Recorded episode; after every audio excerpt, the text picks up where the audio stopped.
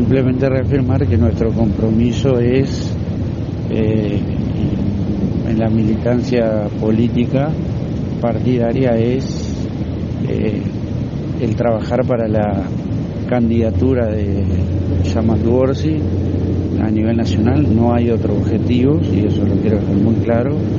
Este, no es tiempo tampoco de pensar en eso, pero claramente nuestro único objetivo hoy en la actividad política es